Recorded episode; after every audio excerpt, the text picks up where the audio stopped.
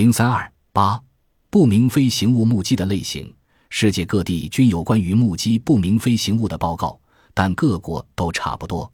通常报告的不明飞行物形状都是碟状或雪茄状的。最近也有报告飞机形状和三角形的不明飞行物。很少一部分目击的只是夜空中的亮点，这些亮点常常被解释为普通现象，金星、流星或是路过的飞机。但是有时这些普通现象是无论如何无法解释某些奇怪的亮光的。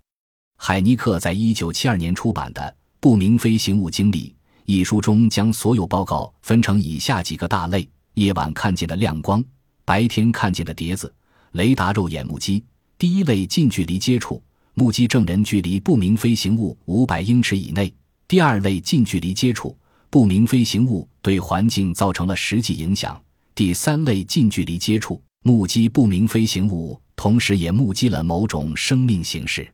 不明飞行物存在的最佳证据是雷达肉眼目击和第二类近距离接触。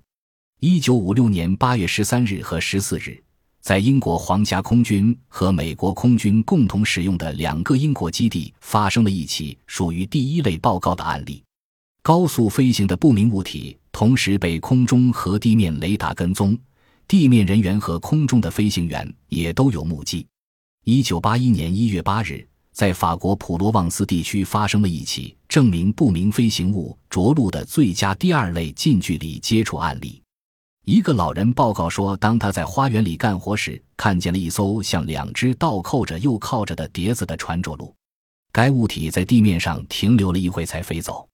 着陆地点处有大型交通工具留下的轨迹和印子。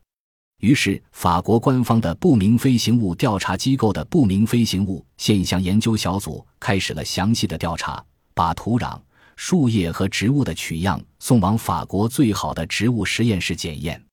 一九八三年，不明飞行物现象研究组就上述检验发表了长达六十六页的调查报告，指出送检树叶神秘地失去了百分之三十至百分之五十的叶绿素，其迅速衰减的方式也无法在实验室重演。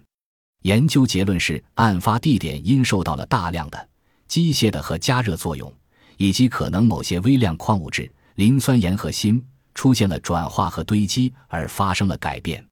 这使得科学家们相信，确实有类似目击者描述的物体曾降临别处。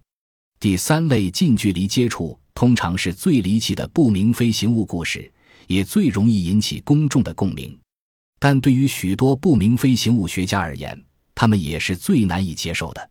在大多数情况下，目击证人，不管是单独证人还是群体证人，似乎都是真实可信的。对他们的心理测验也显示他们思维正常。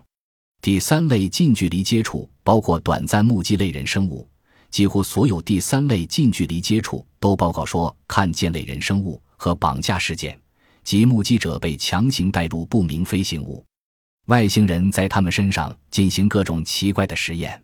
最离奇的一宗第三类近距离接触案例发生在巴布亚新几内亚的波伊阿纳。一九五九年六月二十六日和二十七日夜晚，来自澳大利亚圣公会的传教士基尔神父同其他三十多位目击证人一道，看见一个盘旋的不明飞行物里有闪闪发光的类人生物。吉尔认为他们正忙于从事某种未知的工作。二十七日第二次目击时，他和其他人一道向这些生物挥手致意，他们竟然也挥手回礼。本集播放完毕。感谢您的收听，喜欢请订阅加关注，主页有更多精彩内容。